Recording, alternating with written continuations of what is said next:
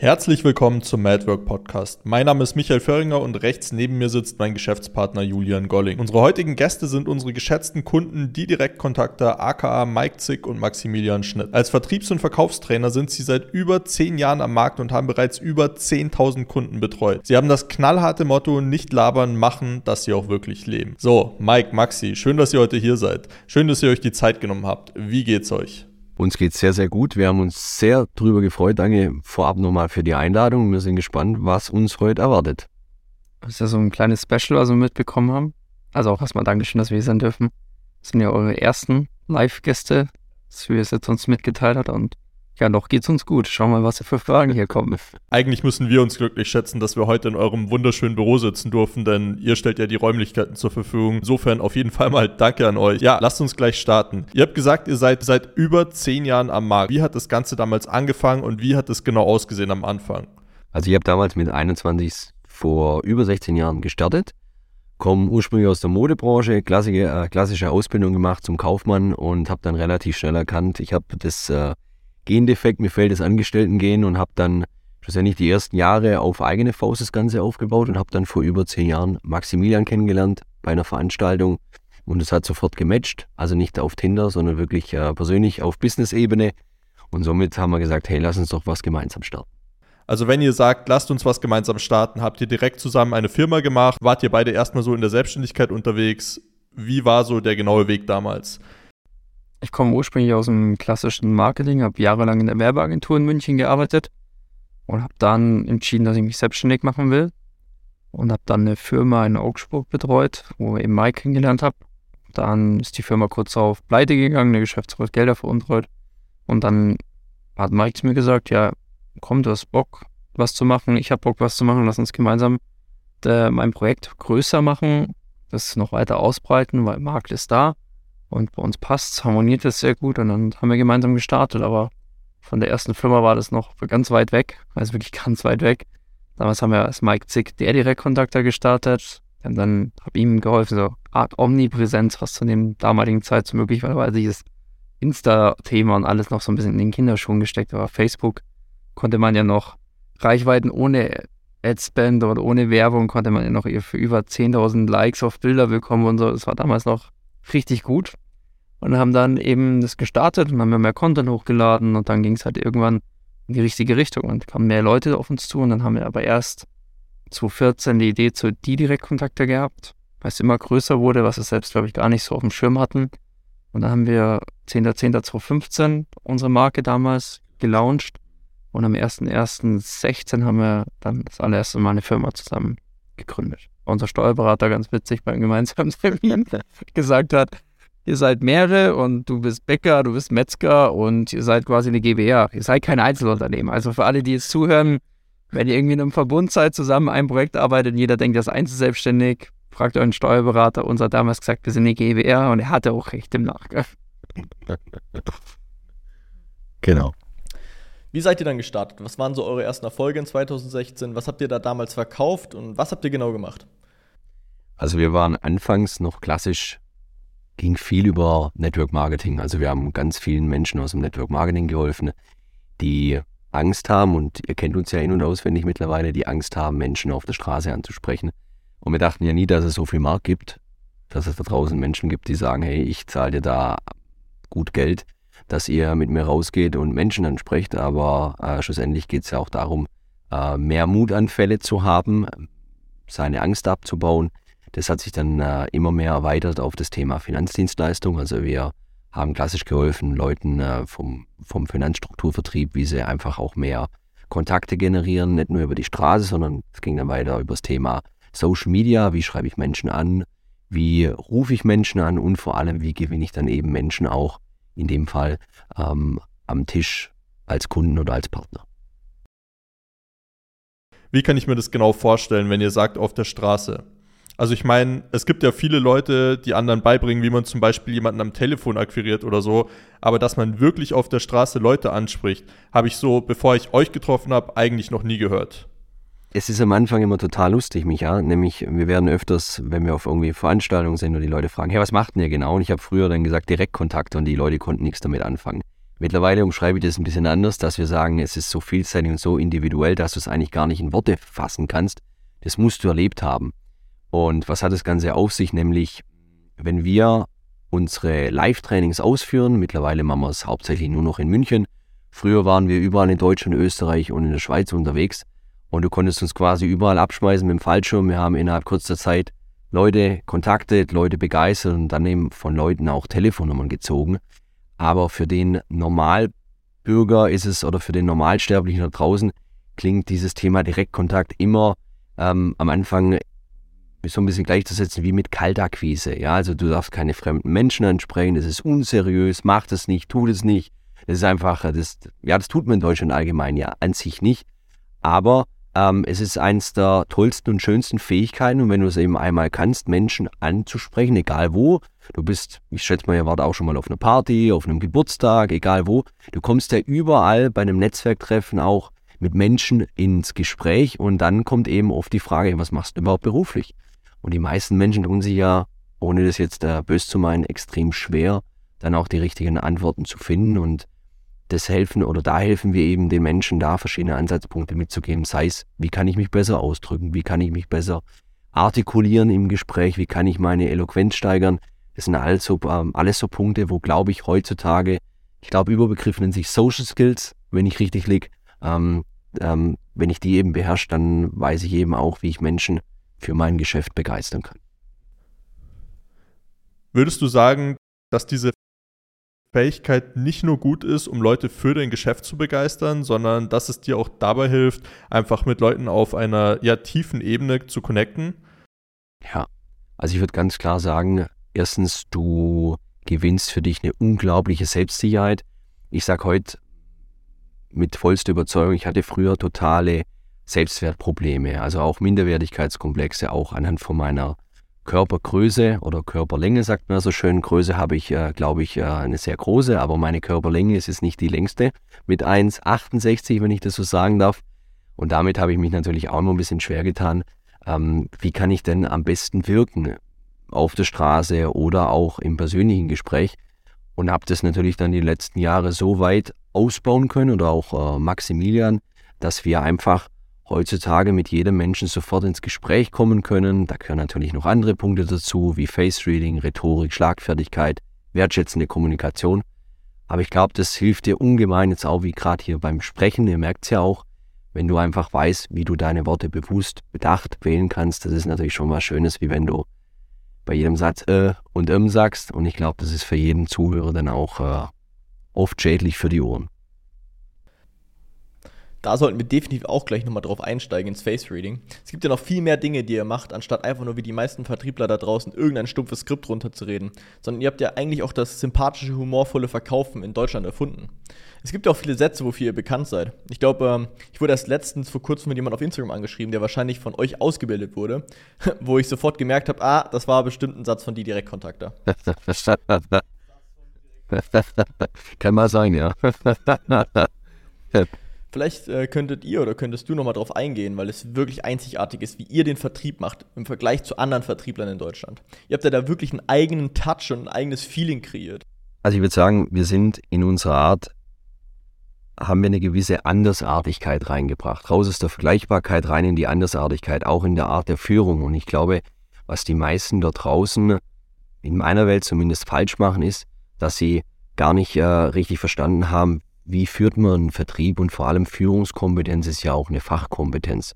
Und ich glaube, die meisten Vertriebler, die führen heute noch sehr hierarchisch, zumindest das, was ich so mitbekomme, oder aber mh, hm, sie, äh, sie vergessen einfach gewisse Punkte, die bei der Führung extrem wichtig sind, in Form von Vormachen. Also wenn ich euch jetzt sage, wie viele Menschen kennt ihr, wahrscheinlich schon ein paar, weil ihr habt ja auch gute und andere Kunden noch als wir, aber mh, vielen fällt es dann äh, oft extrem schwer, wenn dann, wenn dann von einem Vertriebsleiter gesagt wird, ja, mach das mal so und so. Und dann sagt der Neuling, ja, okay, kannst du es mir mal vormachen? Und viele machen es dann nicht vor, weil sie dann oft einfach was abverlangen von anderen, was sie selbst eigentlich nicht mehr vorleben oder mal vorgelebt haben, aber seit Jahren nicht mehr selbst praktizieren, weil sie Angst haben, nämlich zu scheitern. Da sind wir wieder bei dem Thema Direktkontakt und Selbstsicherheit und Telefon und so weiter. Das spiegelt sich natürlich dann in vielen Lebensbereichen wieder. Und das ist das, was uns extrem auffällt. Und ich glaube, das ist auch das, was uns dann auch wiederum von anderen unterscheidet. Wir würden auch nie sagen, wir sind besser, sondern wir machen es einfach anders. Wir sind äh, flexibler und haben vielleicht ähm, in unserer Art eine gewisse ähm, Art der, der Wertschätzung auch, äh, egal von der Führung oder vom, vom Sprachstil. Und das merkt natürlich der Gegenüber. Mal abgesehen davon jetzt, also ich kenne ja auch viele andere Vertriebstrainer da draußen und die meisten nutzen halt einfach so Verkaufsskripte, die werden dann einfach runtergelesen. Ich kann mich dran erinnern, Mike, du hast mal zu mir gesagt, dass das, was man sagt, also der Inhalt der Verkaufsgespräche, eigentlich nur 10% ausmacht. Was sind die anderen 90%? 60% ist Körpersprache und 30% ist die Stimme.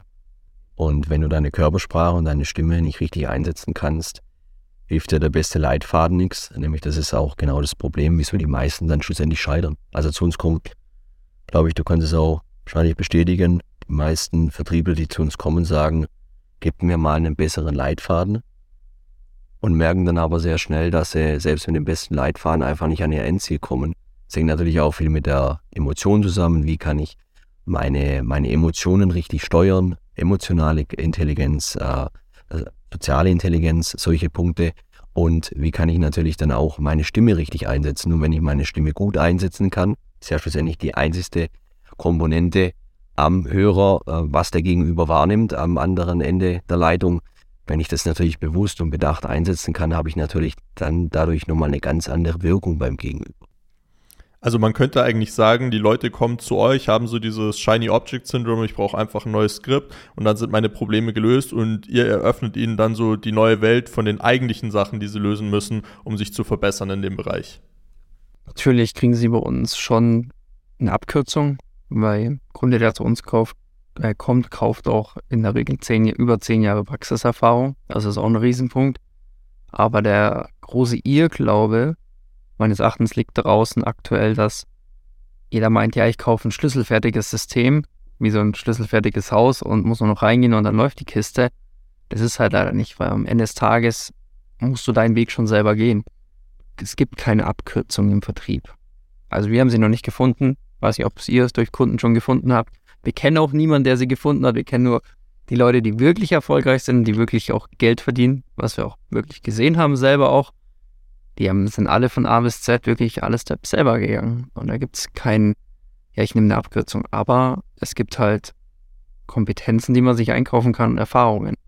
Aber wenn ich sage, ist es halt so, nicht nur ein Leitfaden oder irgendeine Theorieschulung in der großen Halle, wo viel Chaka gemacht wird und noch gesungen, davon wirst du halt nicht erfolgreich. Das muss dir halt am Ende des Tages bewusst sein, dass du wirklich auch dafür was tun musst. Und einfach nur einen Leitfaden zu nehmen und zu sagen, okay, den lese ich jetzt ab am Telefon, hallo Herr Müller, möchte als Kunden gewesen, ja, da ziehst du halt auch kein nichts mehr vom Teller runtergefühlt, weil das ist halt einfach abgedroschen. Und du musst einfach, wie Mike schon gesagt hat, in diese Andersartigkeit heute rein, dass du wirklich auch dich ab, wirklich auch abhebst von der Konkurrenz, weil die Konkurrenz ist da, aber die Konkurrenz schläft auch nicht. Und das ist schon ein entscheidender Faktor, den wir gesehen haben. Gerade durch die Kreativität oder wir nennen sie immer Kreativanfälle, die wir haben, sind wir halt anders da und wir hatten, glaube ich, schon immer so, nennen es mal Gendefekt, aber schon immer mehr getraut als andere. Also was für andere die größte Hürde war, wie andere Menschen anzusprechen, Direktkontakt oder woanders anzurufen. Das war für uns eigentlich schon immer das einfachste Brot und klar haben wir das natürlich auch kommerziell gestaltet. Das ist natürlich, da machen wir auch kein Hehl drum. Aber wie gesagt, wir helfen gerne den Menschen, aber sie müssen den Weg selber gehen. Wir sind Wegweiser, so glaube ich, kann man es ganz gut erklären, aber gehen müssen sie am Ende des Tages selber. Und vor allem vielleicht noch kurz ergänzend, in der Tiefe liegt das Gold, sagt man ja so schön. Und die meisten haben immer Standardwissen. Aber wenn es dann wirklich um die Tiefe geht, wie bei euch ja auch, ja, da unterscheidet ihr euch halt nochmal in eurer Art. Und ich glaube, das ist auch so unsere Zauberformel. Das macht natürlich auch die Erfahrung aus. Schlussendlich gilt auch hier, du kannst auch 20 Jahre was Scheiße machen, unabhängig von deiner Erfahrung. Aber du solltest natürlich äh, dich nicht irgendwie mit anderen vergleichen, sondern solltest dich einfach vom Markt abheben. Was hast du, was dich einzigartig macht, warum die Leute bei dir kaufen sollen? Es gibt ja ganz viele Leute, die sagen, dass die neueste Generation, also ja meine Generation, die Generation ist, an die man schwieriger verkaufen kann, weil sie alle Informationen direkt abrufbar von jedem Produkt im Internet haben. Und denken, dass sie es besser wissen als du. Und wenn man jetzt den alten Ansatz von dem 70, 80er, 90er Jahre Vertriebsstyle, High Pressure, Hardcore Closing und euren Stil sympathisch, humorvoll vergleicht, was ist so der, der große Unterschied, wie ihr den Vertrieb macht? Also es gibt so diese Klassiker, der nennt sich bei uns Aura-Methode. Anhauen, umhauen, reinhauen, abhauen. Ich glaube, so gehen die meisten da draußen vor, Julian, wie du gerade so schön gesagt hast. Die nehmen halt einen klassischen Leitfaden, machen irgendwelche Alternativfragen, sagen, Herr Müller, passt Ihnen Dienstag oder Donnerstag besser oder steigen mit Standardbloskeln ein. Hallo Herr Müller, hier spricht äh, Mike Zick von der Firma so und so, passt gerade bei Ihnen und so weiter und so fort. Und du merkst ja schon bei einem Einstieg, wie ist derjenige strukturiert am Telefon, nicht nur von seiner Stimme, sondern wie drückt er sich aus? Ist er eher jemand, der eine hohe Überzeugungskraft hat? Ja. Und ist er auch jemand, der vielleicht auch jemanden mitreißen kann, beziehungsweise jemanden vielleicht auch den Impuls im Gespräch geben kann, ob er mal seine Grenzen verschiebt oder ob er mal offen ist für neue Perspektiven. Und das heißt, wenn wir in ein Gespräch einsteigen, dann haben wir schon mal einen anderen Gesprächseinstieg. Also zum Beispiel, hallo Herr Müller, spreche mit dem besten Immobilienmakler aus ganz München, nur mal um es kurz anzuschneiden. Ja, natürlich, es gibt auch immer Menschen, die gehen zum Lachen in den Keller, ja, die finden es nicht lustig, aber ich sage mal, von 100 Menschen, die du anrufst, lachen 95 Prozent und sagen, hey, das ist cool, das ist so diese Andersartigkeit. Und dann gibt es halt Vorgehensweisen, wie du einfach mietfrei beim Gegenüber im Kopf wohnen bleibst. Und wenn du dich einfach in der Art der Führung abhebst, nicht wie ein Verkäufer klingst, ich glaube, das ist der entscheidende Punkt. Wir klingen nicht wie typische Verkäufer. Wir bauen auch keine Geschäftsbeziehung auf. Wir bauen ein Beziehungsgeschäft zu, zu unserem Gegenüber auf. Und wir versuchen uns immer immer etwas herauszufinden, dass eine Gemeinsamkeit entsteht. Sympathie, Vertrauen. Weil das sind schlussendlich immer die Komponenten, wieso jemand kauft. Also hätte ich euch zwei nicht sympathisch gefunden oder ihr uns, wären wir wahrscheinlich zusammengekommen. Aber 97% ist halt die Emotion im Verkauf und 3% ist Logik, weil Menschen ähm, sich halt immer aufgehoben, äh, äh, ja, aufgehoben, wie sagt man, wollen, fühlen. Ich kriege der deutsche Satz gerade nicht mehr zusammen. Ihr wisst auf jeden Fall, was ich meine. Das sind die Special Effects, die Versprecher. Also von dem her, ähm, das ist halt das, was uns schlussendlich am Telefon unterscheidet zu vielen anderen da draußen. Ja, die Andersartigkeit. Und ich glaube auch in der heutigen Zeit ist super eins wichtig. Früher konnte man es noch, der Informationsfluss war nicht da und ich glaube, da konntest du einfach noch viel primitiver verkaufen. Aber die kommende Generation, weil du das angesprochen hast, hat, glaube ich, einen riesen Nachteil oder einen riesen Defizit, die, so die wirklich die Social Skills fehlen denen. Das heißt, wenn du halt wir wieder emotional intelligent bist und weißt, wie du mit Menschen reden musst, auch agieren, kommst du, glaube ich, sehr, sehr weit, auch bei der jungen Generation. Nur, hier ist wieder der Fehler, viele versuchen halt ihren Stiefel, denken so, ja, ich bin ja älter und ich bin ja der Bessere, ich habe viel mehr Erfahrung. Ja, nee, am Ende muss ja der Köder dem Fisch schmecken und nicht dem Angler. Also wenn du auch hier wieder dich anpasst, einfach an die Generation schaust, wo sind die ihre Defizite, dann kommst du da auch rein. Definitiv. Und ich glaube, dass sich die junge Generation wieder eins wünscht, vor allem, oder welche von diesen ganzen Social Media, wo sie den ganzen Tag draufhängen oder allgemein im Handy, wirklich die sozialen Kontakte und auch wieder das Menschliche. Und ich glaube, die werden danach wieder viel gieriger, als es jetzt zum Beispiel unsere Generation ist. Oder vorherige Generation. Bei die sind es gewohnt, aber die kennen das nicht, die kennen das ja nur Social Media. Und ich glaube, am Ende des Tages sind wir alles emotionale Wesen. Und ich glaube, das ist auch das wirklich was Entscheidendes, auch im Verkauf in Zukunft. Und Angst, äh, Angst vor Ablehnung, vielleicht noch ja. zum Schluss ist auch ein riesiger Punkt. Das, was mir stark auffällt, ich habe halt äh, gelernt, so eins meiner größten Schwächen, so eins meiner größten Stärken zu machen, auch die Kraft der Sprache, wie man sich ausdrückt, wie man sich hochwertig auch ausdrückt. Natürlich, es gibt immer noch mehr. Allerdings, ich glaube, dass die meisten Menschen sich heutzutage echt extrem schwer tun mit Ablehnung und deshalb fangen sie immer wieder schnell neue Dinge an durch diese Informationsflut und denken dann halt, sie können eine Abkürzung nehmen zum Erfolg. Ihr habt ja vorher gesagt, dass ihr angefangen habt mit Network Marketing. So, das war der Start. Ich weiß jetzt, dass ihr euch inzwischen lange nicht mehr nur noch auf die Zielgruppe fokussiert. Nehmt uns doch mal mit, nehmt unsere Zuhörer mal mit, was sind denn gerade alles so die Zielgruppen, die zu euch kommen und die Hilfe bei euch suchen? Also ganz stark nach wie vor Network Marketing. Ich glaube, das ist auch immer noch eins der florierendsten Branchen auch in Deutschland. Und ich glaube, der Run wird auch immer mehr aufgrund der ganzen politischen und wirtschaftlichen Lage, die, in denen wir uns befinden. Ich glaube, das ist ja kein Geheimnis. Suchen Menschen nach Alternativen. Und ich glaube, allgemein das Arbeitsleben hat sich auch verändert. Deswegen wird der Bereich meines Erachtens bei den seriösen Unternehmen, da muss man auch wieder ganz klar unterscheiden, gibt es seriöse und nicht seriöse. Da gibt es, würde man sagen, die 20 größten, die es schon seit Jahren gibt. Die wird es auch nach wie vor geben. Und da wird nach wie vor auch ganz viel Kundenklientel wieder rangezogen für uns. Aber was sich vor allem halt die Finanzdienstleister, die haben sich bei uns wirklich auch durchgesetzt, haben uns auch eine Zeit lang sehr spezialisiert drauf. Aber mittlerweile ist es auch sehr auf allgemeine Verkäufer und eben mittelständische Unternehmen. Wirklich aktiv bei uns Hilfe suchen. Wir Kunden von Grillherstellern bis Gerüstvertriebe, Automatisierungstechnik, Automobilbranche tatsächlich auch, wir dürfen da keine Namen nennen, Verschwiegenheit. Und die suchen halt sehr stark, weil auch hier wieder die Verkäuferschicht sich ändert. Alte Verkäufer gehen, neue Verkäufer kommen, neue Verkäufer brauchen Skills. Die alten Verkaufsskills gehen nicht mehr, weil vor 40 Jahren hast du ein Auto anders da verkauft als heute.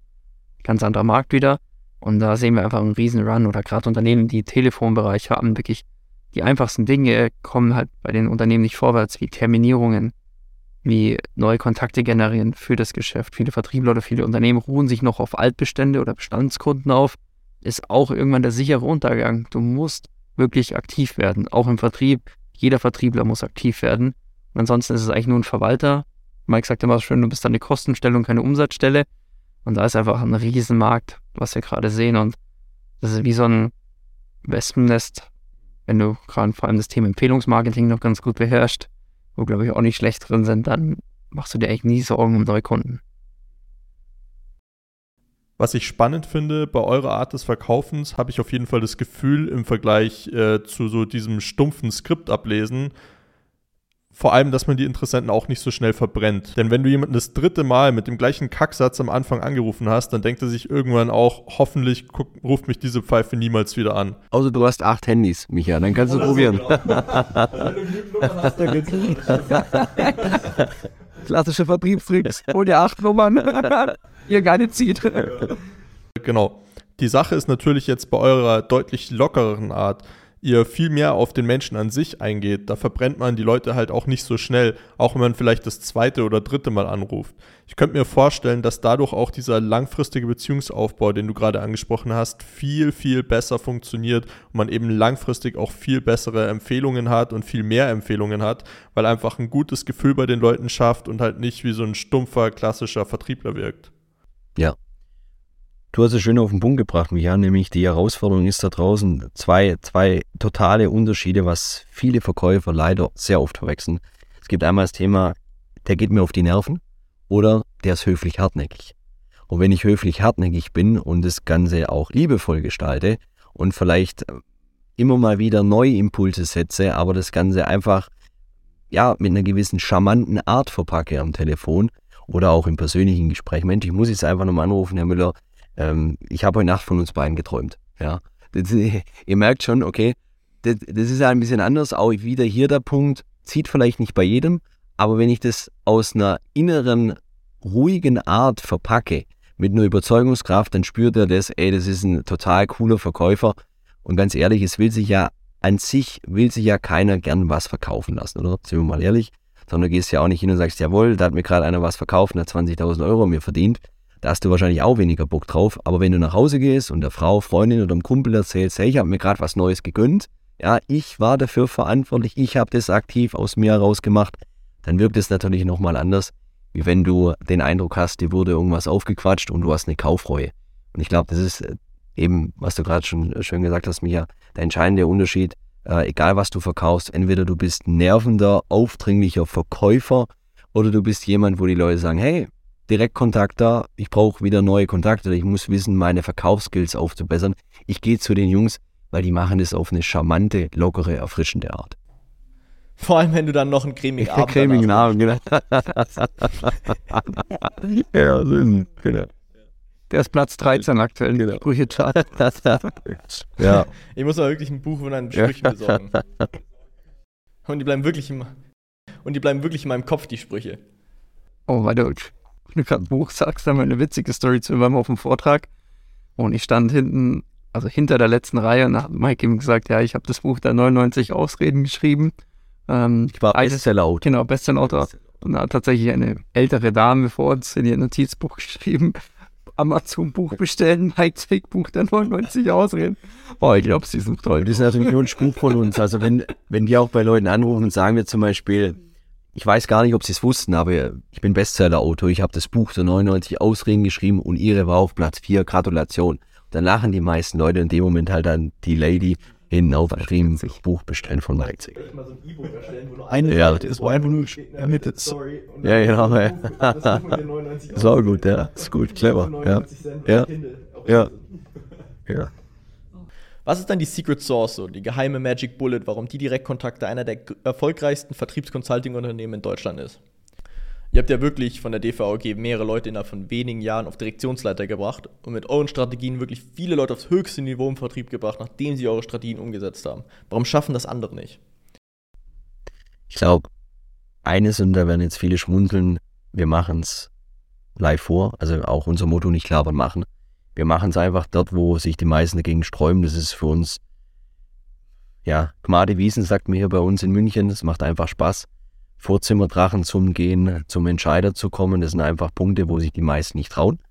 Äh, ich denke, äh, ihr werdet mir vermutlich recht geben, dass die meisten da draußen immer erzählen, wie es gehen könnte. Stehst du aber mal auf der Bühne vor tausend Menschen und dann sagt einer, ja, mach's doch mal vor. Dann kannst du halt schwer sagen, ja, nee, machen wir heute nicht vor, weil heute ist äh, kein guter Zeitpunkt, um jemand anzurufen, sondern da musst du halt liefern. Also wir liefern so pünktlich wie Amazon, sage ich immer, so zuverlässig und es funktioniert dann auch.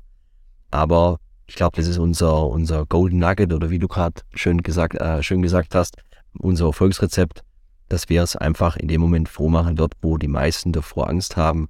Dort wagen wir uns immer rein und je mehr du di- dich natürlich auch drauf trainierst, neue Dinge zu wagen, deine, wie sagt man, deine Komfortzone zu verlassen, desto weniger Widerstand hast du natürlich.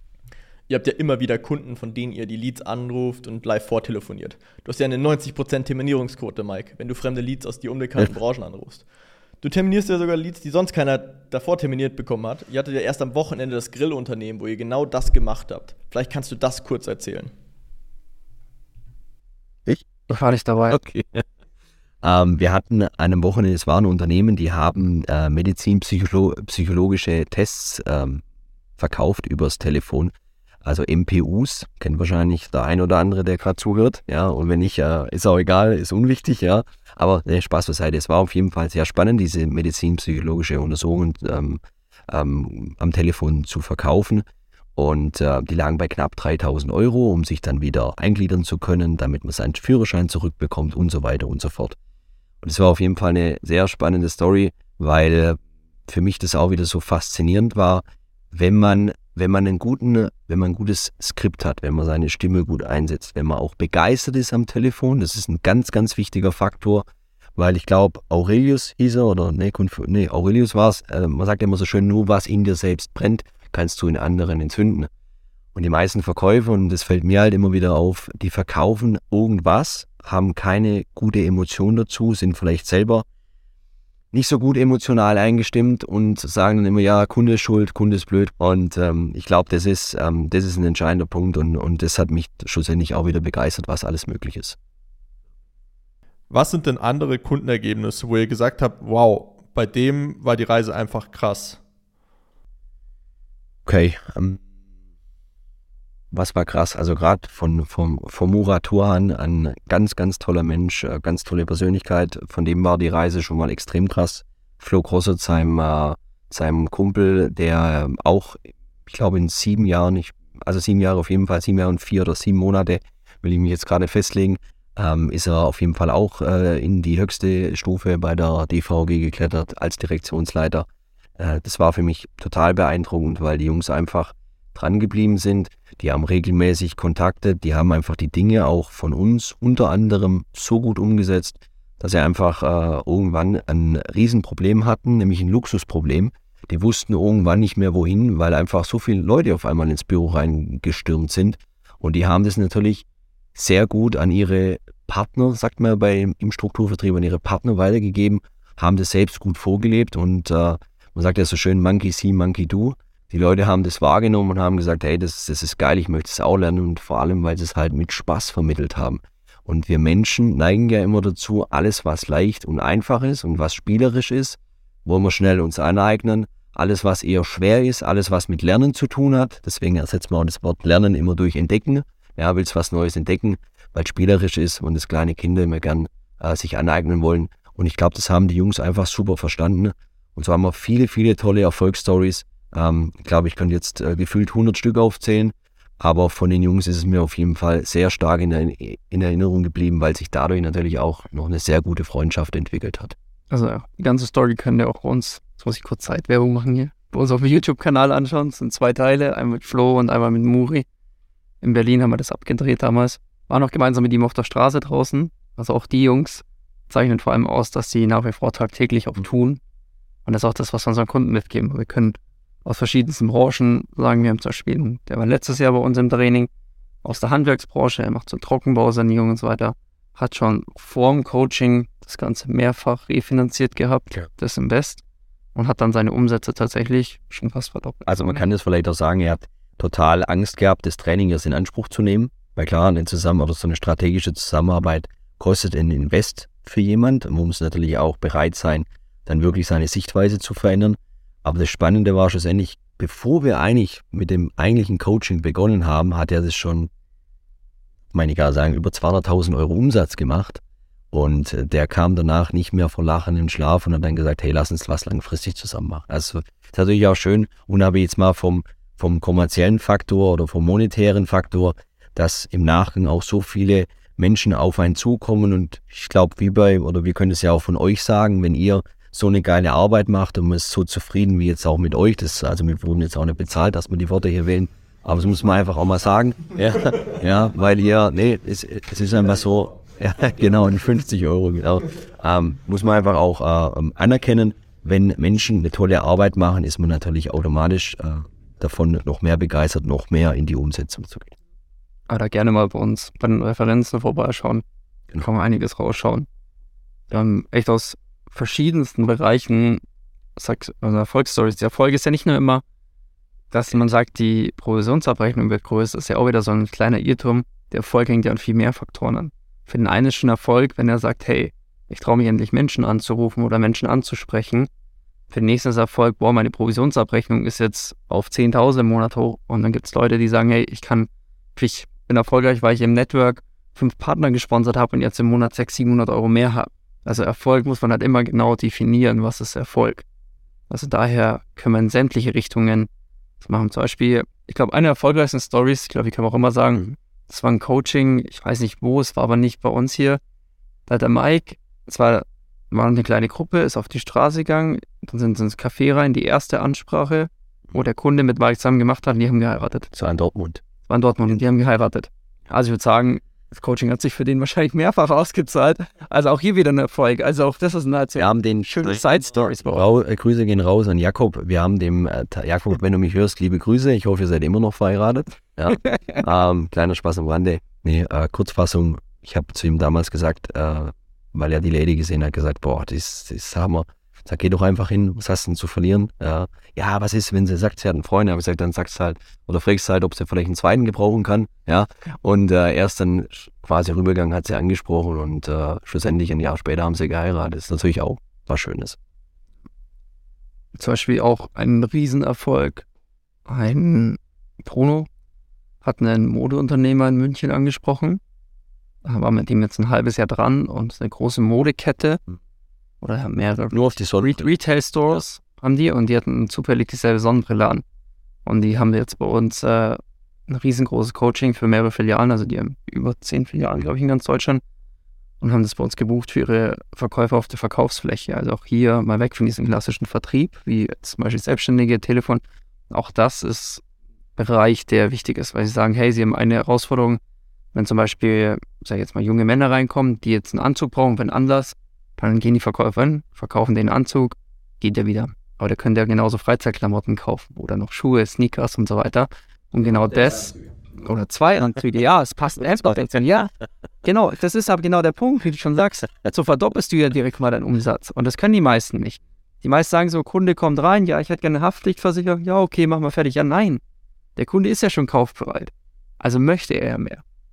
Das sind eben so die kleinen Dinge, die wir unter anderem damit schulen und was halt eben die Erfolgsstories sind dann. Wenn man dran bleibt. Wir haben jetzt schon viel über eure Art des Verkaufens gesprochen und über die Resultate eurer Kunden gesprochen. für jeden, den es jetzt interessiert, ihr könnt die einfach mal googeln und die Direktkontakte auf Google. Ich glaube, es sind inzwischen deutlich über 300 Kundenbewertungen. Also es ist offensichtlich, dass ihr einen sehr, sehr guten Job in dem macht, was ihr macht, sonst hättet ihr nicht so viele positive Bewertungen. Was mich aber interessieren würde, ich würde jetzt mal gerne ein bisschen einen Switch machen, eher so in das Unternehmen. Also ich meine, ihr habt ja damals auch irgendwo mal als kleine Selbstständige angefangen. Inzwischen, für die, die es nicht wissen, wir sitzen hier in einem wunderschönen, riesengroßen Büro in Inning am Ammersee und vor der Tür stehen auch ein paar schöne Autos. Äh, wie war denn so die unternehmerische Reise von euch? Wie hat das genau ausgesehen? Mit Fitnessstudio im Büro. Und Meditationsraum. Also war nicht immer so.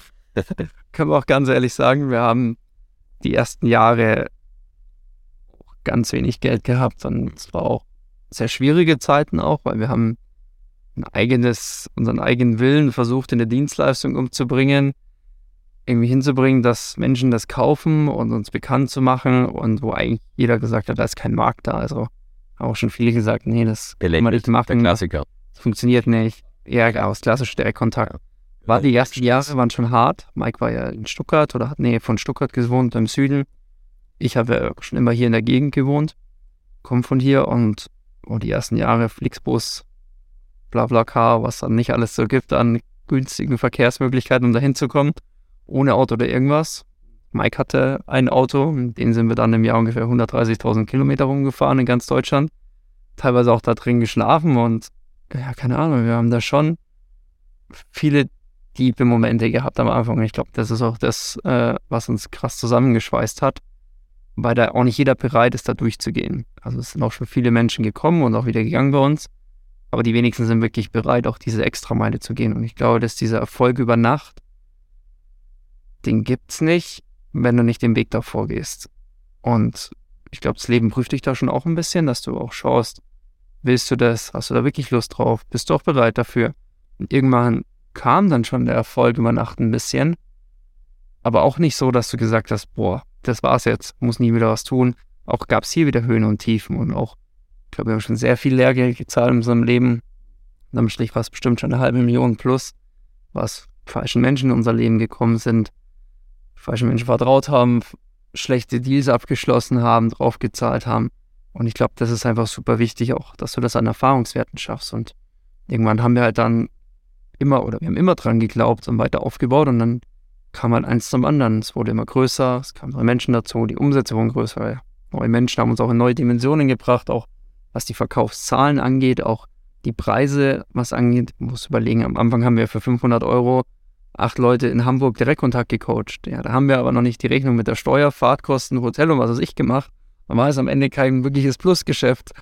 Und daraus lernst du halt. Und das machst du halt irgendwann dann nicht mehr. Und dann kommt dann eins zum anderen und dann haben wir uns irgendwann die Frage gestellt, okay, pass auf, wir sind jetzt am Punkt. Wir haben Mitarbeiter, wir haben Partner, wir müssen irgendwie eine Base schaffen. Und Mike war zu dem Punkt noch in Stuttgart, es war 2019, und haben wir gesagt, okay, wir ziehen hier, weil strategisch besser ist, Lebensqualität ist hier auch besser, wie Mike sagt, als in Baden-Württemberg. Und dann haben wir eben gesagt, okay, wir ziehen her. Habe ich mich auf die Suche nach einem Büro gemacht, über Kontakte dann irgendwie hier in Ammersee rausgekommen, was natürlich jetzt, glaube ich, auch eine ganz, ganz schöne Ecke ist, landschaftlich, Lebensqualität. Und dann haben wir uns hier vergrößert, haben gestartet, damals auf 200 Quadratmeter. Mike hat gesagt, oder ich habe gesagt, wir haben 10.000 Euro, damit können wir ein Büro ausstatten. Heute haben wir Büroausstattung über sechsstellig, weil die Räume werden größer. Und dann haben wir uns eigentlich nach eineinhalb Jahren schon auf 400 Quadratmeter, 450 vergrößert. Da kam Corona. Hat auch jeder gedacht, okay, das war's jetzt wieder. Und weil klar, Direktkontakt während Corona war jetzt, jetzt nicht so gerade gang und gäbe, wir waren relativ clever und haben schon vor Corona ein neues äh, Programm entwickelt, eben wie du auch online, Social Media Kontakte generierst und verkaufen kannst, telefonieren, Zoom-Coachings, was ist nicht alles angeboten. Und dann ging es nochmal richtig durch die Decke bei uns. Und haben uns dann während Corona dann auch direkt auf 700 Quadratmeter vergrößert. Beziehungsweise letztes Jahr war es, uns auf 700 Quadratmeter hier vergrößert haben. Und das war so die long story short.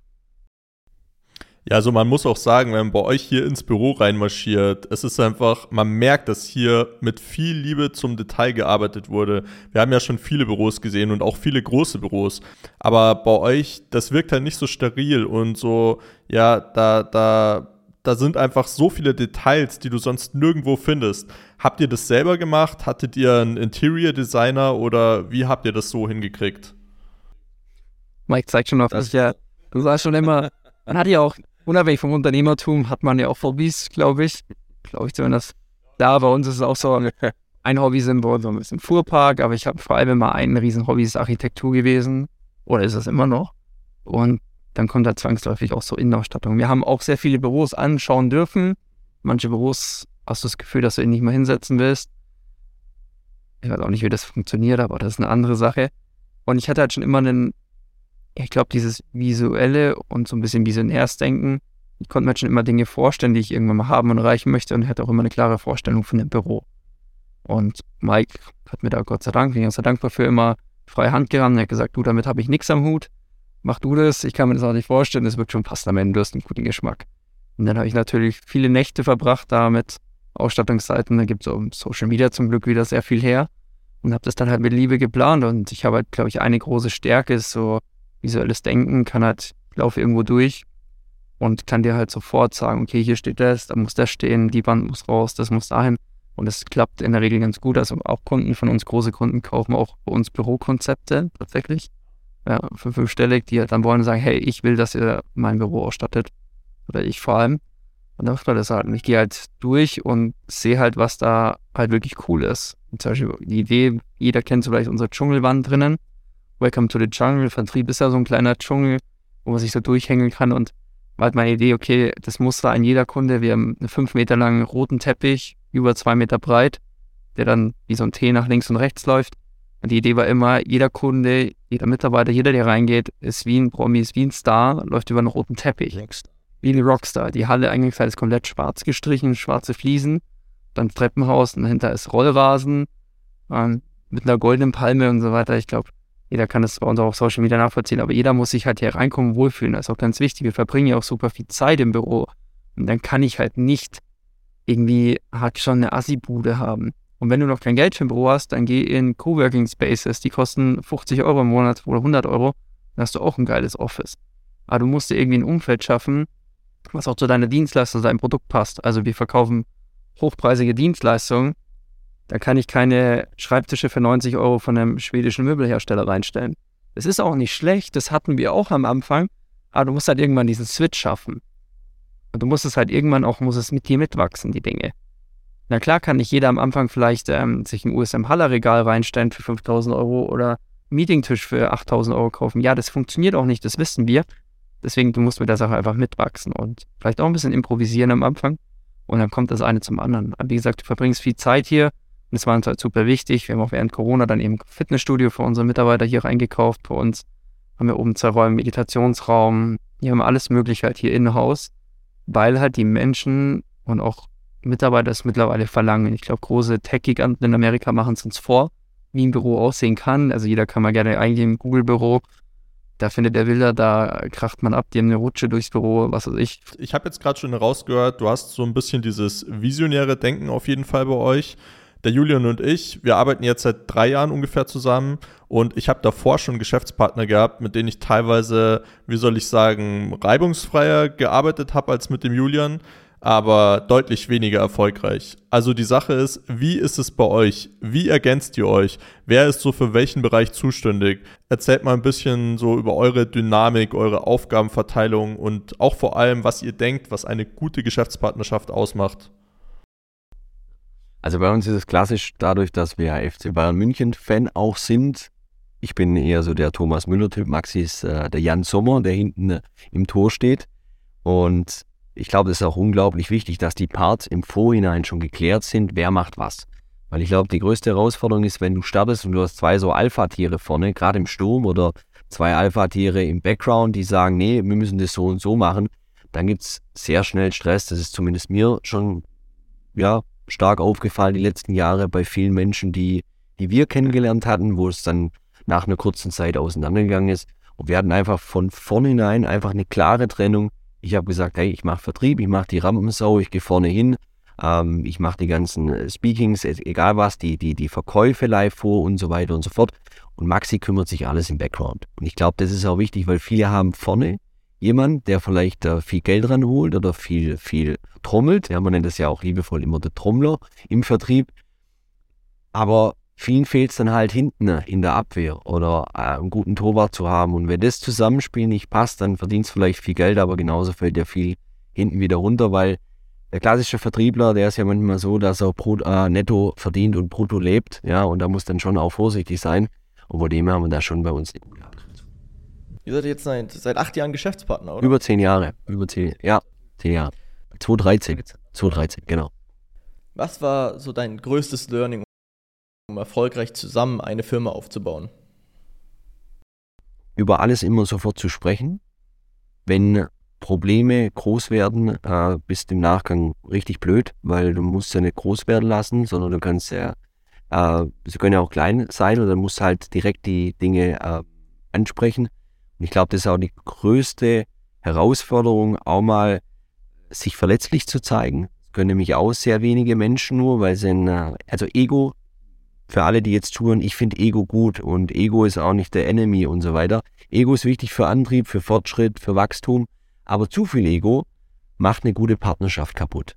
Und ich glaube, das ist unser Erfolgsrezept, dass wir über Dinge immer direkt sprechen und sofort auch in die Umsetzung kommen. Umsetzungsgeschwindigkeit ist auch sehr wichtig, weil es fehlt nämlich vielen Leuten auch, die, dass er mich auch richtig versteht, Planung ist auch wichtig, aber zu viel planen und dann nicht in die Umsetzung zu gehen, ist auch ein sicherer Umgang. Vor allem in der heutigen digitalen Zeit da muss man einfach sich schnell neuen Gegebenheiten wie Corinna jetzt vor zwei Jahren, ähm, muss man sich einfach direkt anpassen können.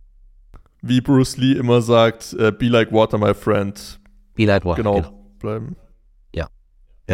Und vielleicht sollten wir nochmal in das Thema Face Reading eingehen, da ich das super spannend finde. Und um das etwas interaktiver zu machen, fängst du vielleicht einfach mal mich oder den Michi an zu Face Readen. Wir sollten vielleicht vorher nochmal darauf eingehen, was es dir als Vertriebler bringt, Face Reading zu können und was man da für sich rausziehen kann.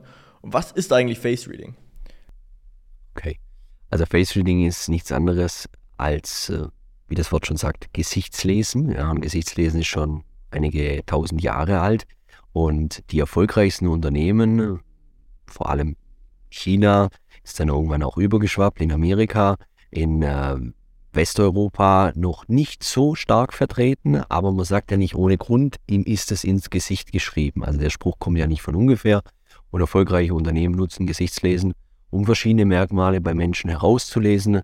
Und äh, viele sagen, ja, das, das glaube ich nicht, aber schlussendlich formt sich halt ähm, der Mensch im Laufe des Lebens immer anhand auch, ja, er drückt das aus, was ihm ins Gesicht geschrieben ist, egal ob du jetzt äh, Thema in Form von Gesundheit hast, in Form von deiner Persönlichkeit, dein Charakter etc. pp. Das formt sich im Laufe des Lebens und entweder beim einen ist es äh, stärker ausgeprägt, beim anderen vielleicht nicht so stark. Ähm, der eine ist eher ein gefühlvollerer Mensch, der andere ist eher so der durchsetzungsfähigere Mensch. Und so nutzen es eben erfolgreiche Unternehmen, auch viele Tech-Unternehmen, die dann wiederum Face Reader einfliegen lassen, die bei Geschäftsverhandlungen am Tisch sitzen, als Berater natürlich, und im Nachgang dann dem CEO oder CFO mitteilen, hey, der Kerl oder die Frau, wo der hier gerade am Tisch war, war das konkurrent? Also ist es integer? Ist das, was der wirklich sagt, passt es zu dem Charakter? Oder würdest du eher sagen, der schwindelt mich an? Ist der für diese Position geeignet? Ist der nicht geeignet? Weil du gerade schön gefragt hast, ja, Julian, ich nehme jetzt mal nicht mich dran, sondern dich ganz bewusst, ja. Wenn man dich jetzt einfach mal ähm, einstufen müsste, kurz so prägnant, du bist jemand, du hast einen sehr ausgeprägten Kiefer, das heißt, du hast einen hohen Königsanteil, und äh, Menschen im Face Reading, die einen hohen Königsanteil haben, sind Menschen, die sehr durchsetzungsfähig sind. Du hast hier an deinem Kinn hier unten eine kleine Mulde. Ist nichts Schlimmes, ganz im Gegenteil. Also ich glaube, du bist vorher nirgendwo, äh, nirgendwo hängen geblieben, aber hängt vielmehr damit zusammen, vom Face Reading spricht man davon, dass es ein Mensch ist, der, wenn er Sachen anpackt, zieht er sie zu 100% durch, der hört auch nicht vorher auf, bevor er sein Ziel erreicht hat. Ja, dann kann man viel über eine Nase herauslesen. Ähm, ist er eher ein sehr äh, neugieriger Mensch, ist er, hat er, hat er, hat er eher die Nasenspitze, die sehr aufsteigend ist, ja, dann ist er eher der, der ähm, sehr wissbegierig ist, der will quasi alles wissen. Also es gibt verschiedene Nasenformen, könnten wir jetzt drauf eingehen. Wir könnten schauen, wie sind die Augen, ähm, also wie wirken die Augen, sind die eher sehr nach, nach innen kehren, dann ist es eher ein Mensch, äh, ja, wenn er, wenn er, wenn er sehr tiefgründig ist, wenn er sehr, ähm, wenn er viele Sachen hinterfragt, Ich habe zum Beispiel auch einen höheren Feueranteil, also Feuergesicht, das sind sehr impulsive Menschen, sind sehr äh, enthusiastische Menschen, sind Menschen, die, ähm, wenn sie es nicht gelernt haben, ja, zu schnell auch mal verbrennen. Deswegen muss man auch aufpassen. Man kann über die Ohren viel rauslesen. Hat einer große Ohren, kleine Ohren und so weiter und so fort. Also ihr könnt es auch bei Micha viel rauslesen. Hat auch übrigens einen Königsanteil, sein Kind auch so leicht nach vorne stehen. Das ist ja jemand, der sehr durchsetzungsfähig ist. Dem brauchst du auch nicht viel erklären, weil wenn ich dem viel erklären würde, würde der sich innerlich denken, was willst du Depp überhaupt von mir? Stirb doch einfach, so auf gut Deutsch gesagt, ja. Deswegen auch höhere Stirn, Denker, ja, hat auch einen gewissen ähm, Holzanteil, nennt man das auch im Face Reading. Jemand, der viel drüber nachdenkt, hat aber eine hohe Toleranzgrenze, ausgeprägte Augenbrauen, die eher sehr langgezogen sind. Also ein Mensch, der eine hohe Toleranzgrenze hat, aber man sollte die natürlich nicht ausnutzen, weil Königsgesichter wissen, mit diesem Anteil sehr gut umzugehen. Und wenn einer merkt, er wird dadurch geblendet, dann äh, solltest dich mit solchen Menschen wie jetzt äh, mit äh, Micha auch nicht äh, gerade anlegen sollen. Ja, also es gibt wirklich so, so viele Punkte, die du über Face Reading ähm, Merkmale herauslesen kannst. Und das ist natürlich spannend, um es abzukürzen. Und wir haben uns das für die Firma, für neue Mitarbeiter, für Geschäftsverhandlungen natürlich in Perfektion angeeignet, damit wir natürlich auch ganz genau wissen, wie wir mit den jeweiligen Menschen sprechen müssen, um natürlich dann auch dadurch einen Vorteil zu erzielen. Ganz klar. Ja, ja, ich finde dieses Thema unglaublich spannend und als wir euch das erste Mal getroffen haben, war das so eine Sache, die mich komplett geflasht hat, weil ihr habt uns da auch schon so kurz gelesen, nee, so ein nee, bisschen nee. zumindest. ihr habt uns davor schon gelesen. Auf jeden Fall weiß ich noch, die Sachen, die ihr gesagt habt, die waren sowas von 100% wahr, dass ich mir gedacht habe, fuck, woher wissen die das? Ich habe natürlich zu dem Zeitpunkt noch nichts von Face Reading gehört und war erstmal ziemlich überrascht von dem Ganzen, bis ich mich dann auch mit der Thematik beschäftigt habe. Und wenn man mal ehrlich ist, ist es ja so ein bisschen wie eine geheime Superkraft. Wenn du einfach so Sachen verstehst, die anderen Menschen verborgen bleiben. Gibt es noch andere Sachen, die einen extremen Impact haben können? Super, Superkraft würde ich jetzt, glaube ich, nicht nennen. Ich glaube, das ist halt einfach ein Teil von Persönlichkeitsentwicklung, auch wieder ein Skill, den man sich aneignen kann. Wenn du jetzt äh, den perfekten Telefonleitfaden hast und super gut kommunikativ bist, dann hast du auch eine Superkraft. Also, glaube ich, am Ende des Tages, äh, für was interessierst du dich? Was denkst du, was bringt dich weiter im Business? Und wenn du dich da stärkst, glaube ich, kannst du deine eigenen Superkräfte entwickeln. Ich glaube auch, äh, die, die, große Herausforderung, also jetzt vielleicht in deinen Worten zu verpacken, ja, es ist schon so ein kleiner GTA-Cheat, ja, wenn man sich überall durchcheaten kann, um es abzukürzen.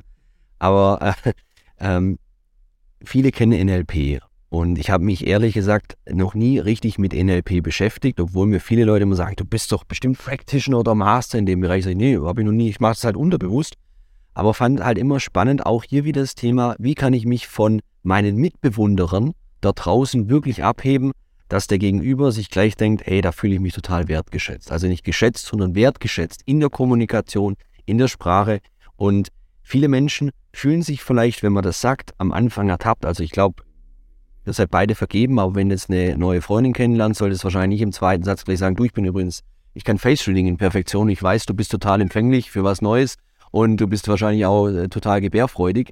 Das wäre wahrscheinlich, das wäre wahrscheinlich weniger cool, um es abzukürzen. Ja, aber es ist ja immer die Frage, wie ein Messer genauso. Du kannst ein Messer nehmen, um was zu schnitzen oder jemand äh, Schaden zuzufügen. Und genauso ist es auch beim Face Reading.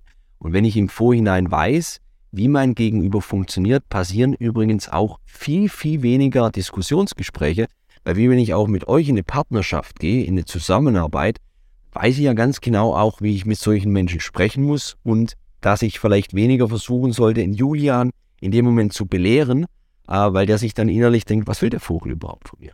Also es ist ja immer die Frage, wie spreche ich mit Menschen, vor allem A, wie bei euch auch, ihr wollt einen Vorteil, wir wollen einen Vorteil, aber es geht ja immer darum, dass der Mensch sich im Nachgang nicht schlecht fühlt und dadurch einen zum Beispiel finanziellen Schaden auch draus zieht. Und ich glaube, das ist äh, ein, ein, groß, ein, ein großer Irrtum auch in der Gesellschaft. Die denken, Face Reading ist Manipulation. Wir können schon seit Gedenken, haben wir Face Reading unterbewusst genutzt. Ja, wir haben es in der Vergangenheit viel stärker genutzt. Wir haben äh, früher auch im, im, im, in den alten Zeiten vor tausenden von Jahren, haben die Menschen das viel bewusster eingesetzt. Ähm, aber durch das ganze Industriezeitalter und andere Dinge hat sich das natürlich immer mehr vernachlässigt. Die Menschen ähm, haben mehr verlernt zu kommunizieren und so weiter und so fort. Ähm, und früher hast du das natürlich viel bewusster im alten Rom oder sonst was, haben die Menschen sich ja auch, wenn sie sich die Hand gegeben haben, haben sie sehr leicht auch dran gerochen oder mal geschaut, hey, wie, wie, wie ist der Gegenüber eingestimmt? Ist der, hat er einen hohen Testosteronausstoß? Ist der eher vielleicht gerade in Kampfstellung? Ist der eher entspannt? Das nimmst du ja heute durch das ganze Parfum manchmal gar nicht, wer war. Da weißt du nur, der war beim Douglas drin. Aber mehr kannst du halt nicht rauslesen, außer du beherrschst dann halt das Thema mit dem Face Reading. Gibt es noch andere Sachen, die einen extremen Impact haben können? Also mir fällt jetzt spontan noch äh, Körpersprache zum Beispiel ein. Das ist ein Thema, mit dem habe ich mich früher sehr stark beschäftigt. Ich glaube, 15 Bücher oder so zu dem Thema gelesen. Und äh, was dann auch so weit ging, dass ich das jedem, den ich kennengelernt habe, immer im ersten Satz mehr oder weniger erzählt habe. Und dann sind die natürlich total eingefroren und haben irgendwie versucht, so wenig wie möglich über sich zu verraten. Ja, ist wie so ein Selbstmordkommando, sage ich. Muss Also, Körpersprache, das ist geil. Also wir haben, glaube ich, auch beide sehr viel gesuchtet über das Thema, bevor wir Face Reading gekannt haben. Aber hier ist eins, du kannst so viel Interpretationsspielraum zu verschiedenen Gesten haben, dass du es oft gar nicht wirklich einordnen kannst. Und auch hier ist so, also ich kann dir Menschen hinsetzen, da kommst du mit deiner Körpersprache nicht weit, weil die sind so selbst kontrolliert, dass sie genau darauf achten, wie was, und dann kommst du mit Körpersprache einfach nicht weit. Also du kannst halt mit Makromimik und so weiter im Gesicht viel mehr lesen als mit Körpersprache. Das beste Beispiel ist ein Daumen. Fingerabdruck hat 20 Merkmale, glaube ich. Wann das die, die, ähm, doch der Daumen hat 50 Merkmale und die Iris, die Iris, ja, ähm, also im Auge, hat über 200 Merkmale, die du rauslesen kannst. So, und da sieht man ja schon allein, was das ist. Und das ist ein Merkmal im Gesicht. Also deswegen ist ja auch auf unserem Pass unser Gesicht drauf und nicht unser Körper. So, das sagt ja schon was. Hat ja für Identifikation definitiv einen wichtigeren Faktor. Und ich glaube, dass das super, beides in Kombination ist super machtvoll. Weil wenn du im Gesicht halt rauslesen kannst, was für ein Typ das ist und dann noch die Körpersprache dazu beherrscht, kommst du definitiv weiter. Weil Klassiker, Video wird auch aufgenommen, das heißt jetzt, ja, der ist nicht offen, der ist verschränkt. Ja, nee, es kann einfach nur entspannt sein. So, was ist es jetzt? Also mit dem ist ja gerade richtig, können genau. auch drei Stunden weiterreden. Und das ist halt der, das ist halt der Punkt. Viele interpretieren das halt am falsch und sagen immer so, ja, nee, der ist nicht offen. Ja, nee, der ist einfach nur entspannt. Es kann so viele Faktoren haben. Oder man sagt auch zum Beispiel, wenn Damen so leicht eingeknickt stehen, dann sind sie, um den Kopf zu drehen, kann es entweder sein, sie sind zugeneigt zu dir, gerade wenn es Thema Dating geht, oder es kann einfach sein, dass sie gerade interessiert sind. Also in Form von, also nicht irgendwie sexuell zugeneigt, sondern also so, dass sie dem Gespräch gerne folgen würden. Oder folgen. Und das kannst du so viel Interpretationsspielraum, das ist wirklich, wirklich schwierig bei Körpersprache. Da musst du schon ein Hardcore-Pro sein, dass du das auch wirklich dann sagst, okay, so und so und so und so. Gibt es zwei, drei wahrscheinlich. Ja, die Sachen müssen Konkurrent zueinander Ja, sein, genau. damit du es einmal stimmig lesen kannst, Genau. sozusagen. Genau. Mehrere Merkmale. Und dadurch, dass wir uns natürlich auch stark weiterbilden, war es für uns jetzt nochmal eine weitere Tiefe einzuschlagen in Form von, also was ich zum Beispiel gerade sehr stark lerne, ist das Thema, wie kann ich aus Sprachmemos anhand von der Stimme rauslesen, wie derjenige tickt. Das ist total spannend. Und da gibt es auch eine gepresste Stimme, eine offene Stimme, eine breite Stimme. Ja, da kannst du durch die Atmung und Stimme so viel rauslesen, dass du denjenigen gar nicht mehr vor Gesicht brauchst, also, ja, also vor dir sitzen brauchst, sondern kannst allein nur von der Stimme ganz viel rauslesen. Äh, kennt wahrscheinlich jeder das Beispiel piepsige Stimme oder eher so eine dominantere Stimme. Und da gibt es so viele Merkmale, dass du dann in etwa, nicht zu 100 Prozent, aber in etwa weißt, wie funktioniert das Gegenüber. Das hast du ja mal bei mir mal gemacht, Mike, als wir mal telefoniert haben. Da hast du gesagt, warum atmest du so brustatmig? Kurzatmig, Nee, genau. brustatmig. Bru- Brustatmig, genau. Ja, kurzatmig ist ja genau die kurze Atmung, geht immer in die Brust rein. Genau. Und wir haben es zum Beispiel verlernt, wir haben es zum Beispiel verlernt, tief in den Bauch zu atmen. Und dadurch kommt auch Stress und so weiter her, wenn man nicht, wenn du quasi, es kommt ja, ich meine, wenn man das schon macht, weiß man ja, was ist. Stresssituation, meistens irgendwo wegrennen, Cortisol kommt. Und wenn du da tief in den Bauch atmest, kommst du halt raus aus dem Stress. Können wir auch, können wir auch gefühlt drei Bücher überschreiben über diese Atemtechnik. Auch im Verkauf super wichtig. Die äh, klassische Atemtechnik in der Meditation ist ja auch genau das. Du atmest einfach tief in den Bauch rein.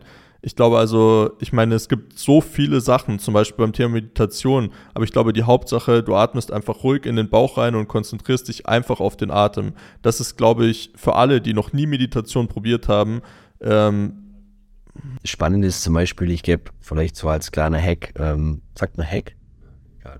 Hack, äh, Lifehack. Golden Nugget, Golden Nugget, genau. Genau, Lifehack, genau, ja. Es gibt, genau.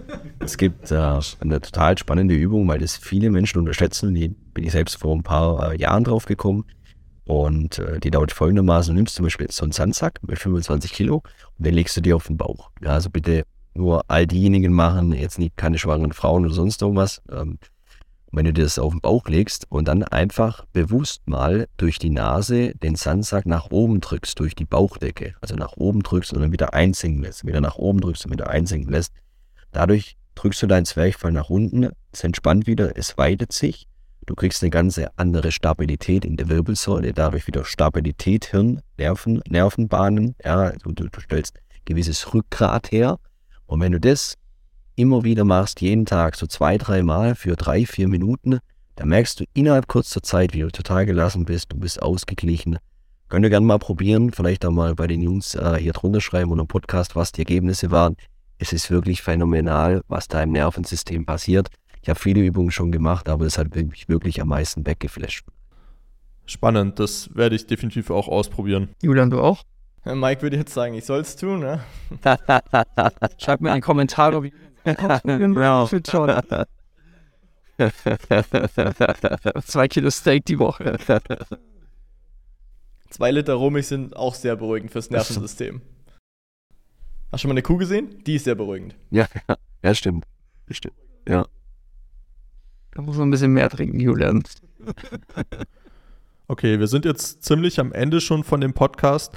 Dauert ja jetzt auch schon eine Zeit hier. Ich glaube, mit euch ist der längste, den wir bis jetzt hatten, aber auch ein sehr, sehr spannendes Gespräch. So, was mich jetzt noch interessieren würde, ihr habt schon mit so unglaublich vielen Leuten gesprochen im Laufe eures Lebens. Also, ich glaube, die wenigsten Menschen haben mit so vielen gesprochen wie ihr oder allein durch den Direktkontakt auf der Straße hast du ja so viele Berührungspunkte mit neuen Menschen. Was sind so die verrücktesten Geschichten oder die verrückteste Geschichte, die ihr so im Laufe eurer Laufbahn bis jetzt erlebt habt? Hast du dasselbe im Kopf wie ich gerade mit dem Kerl?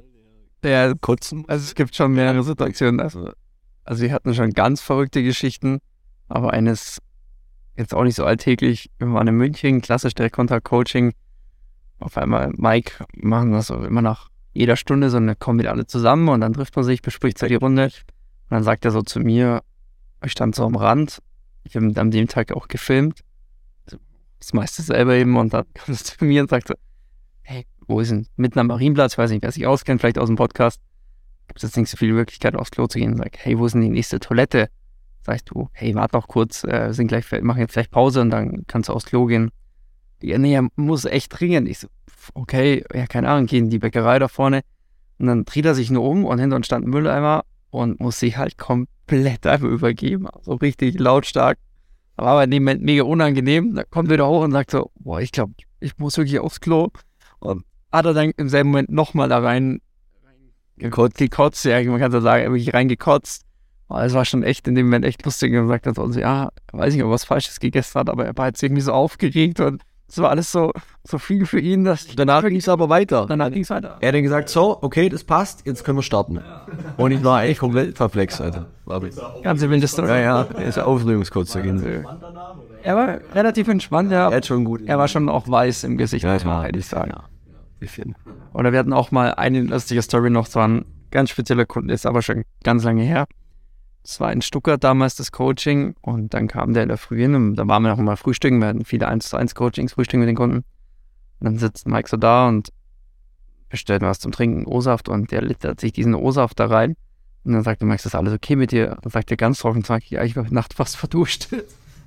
ganz trocken zu Mike. Er hat irgendwie vergessen zu trinken, morgens auch, keine Ahnung. Und er hat versucht, genau das Wasserhand zu trinken. Er war fast verdurstet in der Nacht und dann ging es darum, das war eigentlich auch echt eine wilde Story, ging es darum, er hat Ziele. Er hat Ziele und der Mike so, ja, geil, Vertrieb halt, viel Geld verdienen, schönes Auto fahren und so ein klassischer, dachte halt, ja, klassisch Vertriebsziele halt. Und dann sagt er so, sagt Mike, Mike so, ja, was ist so dein Ziel? War er so natürlich oder, ich sag mal so, alternativer Mensch? Ja, er wird gerne eine Eichhörnchen-Peppelstation aufmachen. Und ich habe halt in dem Moment, das war, ja, ich habe in dem Moment so angefangen zu lachen. sah, er will Eichhörnchen, die verletzt sind, Und- auf der Straße, Ja. aber damit eine Aufzuchtstation. Und, Und ich habe gedacht, das ist ein Witz von ihm. Und der guckt mich aber so ernst an, als ob er mich auffressen will. Ich habe gedacht, fuck man, wie kriegst du da jetzt die Kurve? Und es war halt total beschissen, weil der Typ hat das wirklich ernst gemeint. Es war dann in, in dem Moment war es ultra peinlich für mich. Es war richtig Scham, was da hochkam, aber er war da nicht böse. Das war auch dasselbe, der war auch speziell, muss man sagen, auch im Coaching hat Mike gesagt, jetzt geh da vor und sprech den an. Und er ist vorgegangen, ist dann einfach rechts abgebogen, nach Hause gegangen im Coaching, hat dann geschrieben, ihm ist das zu viel. Er ist einfach abgebogen und weggelaufen, wirklich. Ganz spezieller Typ, aber es war schon sehr lustig, ja. gezahlt hat er. Passiert, dass die Leute einfach mal nach Hause gehen und direkt Kontakt Eigentlich nie, nee, das war, nee, also da gab es nie irgendeinen, der nach Hause ging. Derjenige, der war ein Einzelfall. Der ist, das war der Einzige. Nein, wir machen es mittlerweile, glaube ich, schon sehr. Früher war Hardcore, wir haben echt die Kunden acht Stunden durch die Stadt gejagt, bis er dann irgendwann hat gesagt, hey Jungs, das ist echt viel zu extrem, ich pack das nicht, so wir gehen nie spazieren. Und dann muss ich auch noch Kontakten und Leute ansprechen. Einfach das Thema vergessen, weil die Menschen, die buchen ja im Moment acht Stunden Coaching und die denken dann so, ja, pf, wir laufen halt ein bisschen durch die Stadt und, ich, und in dem Moment haben die ja richtig Aquaplaning an den Händen, wenn die dann zu uns kommen und du läufst dann durch die Stadt und dann auf einmal geht das Herzklopfen los, tausend Gedanken, Eindrücke, ja, Menschen, äh, neue Situation, dadurch äh, spielt alles verrückt im Nervensystem und in dem Moment sollst du noch jemand ansprechen und noch dir überlegen, welchen Leitfaden du von dir geben sollst. Und das sind so viele Punkte, dass wir dann einfach erkannt haben, vier, fünf Stunden Vollgas und es langt dann auch wirklich und dann sind die wirklich platt. Aber auch in diesen vier, fünf Stunden, ich bin immer Herr der Zahlen, durch Apple Watch geht es, läufst du schon auch deine 12, 13 Kilometer. Also das nicht ohne.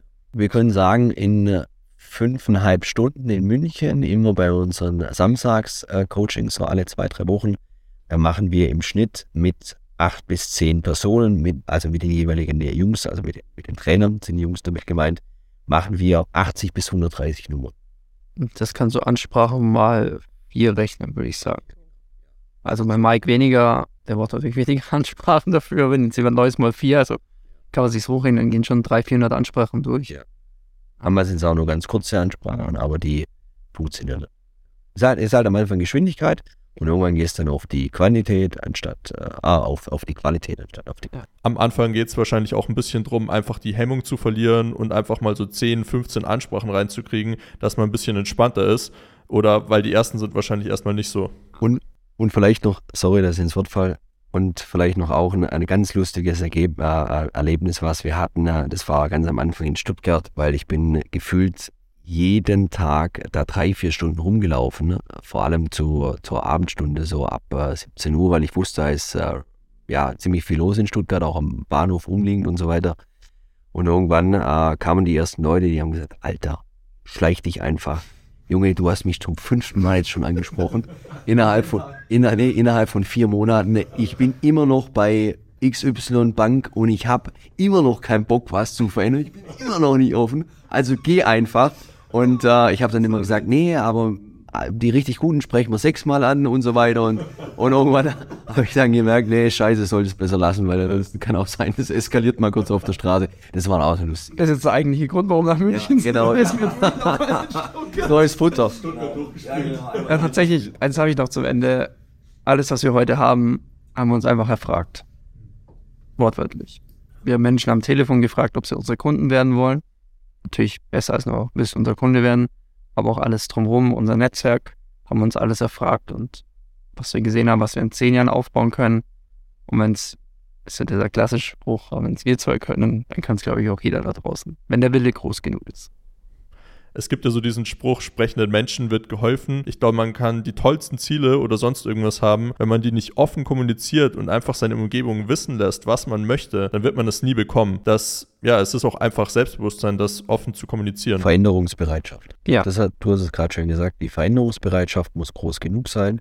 Und ähm, das sagt dir jeder erfolgreich. Egal in welchem Bereich er. oh, Du kannst auch introvertiert sein, solange die Veränderungsbereitschaft und der Wille groß genug ist. Und das, nochmal, wir hatten es ja heute auch zum Thema Vertrieb äh, ganz stark. Äh, ich kenne viele Vertriebler, die sind, äh, die sind total gut aufgestellt mit Wissen, aber die verdienen trotzdem nicht viel Geld, weil sie einfach nicht die richtigen Dinge oft genug tun. Und dann gibt es Leute, da denkst du, der Typ, 50 oder 100.000 Euro im Monat, genau, weil er einfach fleißig ist. Und auch hier wieder der Punkt, Fleiß schlägt Talent. Natürlich mit einem Plan, aber Fleiß schlägt. Ist das, ist das auch das Learning, das du dir gewünscht hättest, dass du das früher gewusst hättest? Oder was ist so die eine Sache, die du gerne schon vor 15 oder 20 Jahren gewusst hättest? Ich glaube einfach, das Thema hat ja viel mit der Erziehung zu tun, mehr Mut zu haben, neue Dinge anzugehen. Ich glaube, ich, ich habe viel von zu Hause immer mitbekommen äh, und ich hatte eine tolle Erziehung, es war jetzt nicht schlecht, um Gottes Willen. Ähm, ich glaube, mein Papa, Mama oder Papa hören das sowieso nicht an, von dem her darf ich es raushauen. Aber ich, hatte, ich hatte in der Vergangenheit halt immer die Punkte, mach das nicht und tu das nicht und es ist zu schwer und das, und das kannst du nicht und das schaffst du nicht. Und dadurch wirst du natürlich auch drauf konditioniert, neue Dinge anzugehen, ist alles immer schwer. Und dann gibt es gefühlt diesen einen Typen, jeder kennt ihn in der Klasse. Du denkst dir, der Typ, wieso kriegt der, Entschuldigung, die geilsten Frauen ab äh, und hat aber die größte Nase? Ja, weil er einfach zu der Frauen geht und sagt, ich habe einen geilen Riecher, auf gut Deutsch gesagt, und einfach eine freche Klappe hat. Und das ist ja das schlussendlich wieder, was die Leute da draußen feiern, einfach auch hier wieder die, die Hartnäckigkeit. Das hätte ich mir gewünscht, hätte ich das schon früher gehabt. Ich glaube, dann wäre ich heute mit 37 schon, schon deutlich weiter, obwohl ich auch sagen kann, wir haben es auch schon weit gebracht. Ist das jetzt Selbstbewusstsein oder ist das eher Hartnäckigkeit? Weil eigentlich nimmt man es ja Selbstbewusstsein. Selbstbewusstsein, ja. Selbstbewusstsein. Ich finde, das sind sehr schöne abschließende Worte für den Podcast. Mir hat es unglaublich viel Spaß gemacht mit euch. Ähm, ja, danke nochmal, dass ihr euch die Zeit genommen habt, dass wir uns herzlich in eurem Büro empfangen habt und vielleicht gibt es irgendwann Teil 2. Hoffentlich. Danke auch. Freunde. Dankeschön. Wenn ihr DDK näher kennenlernen wollt, dann könnt ihr gerne unsere Werbeanzeigen klicken und direkt ein Coaching buchen.